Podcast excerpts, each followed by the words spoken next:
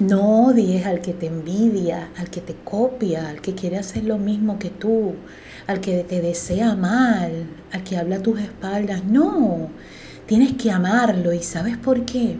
Porque esa persona está viendo tu luz, está viendo en ti el gran potencial, lo que eres, la creación divina de Dios. Y a su vez está viendo lo que puede llegar a ser pero por estarse fijando en ti y por tener la nube, por tener la nube, por tener la vista nublada, el corazón ensombrecido, no tiene la capacidad de ver su propia luz.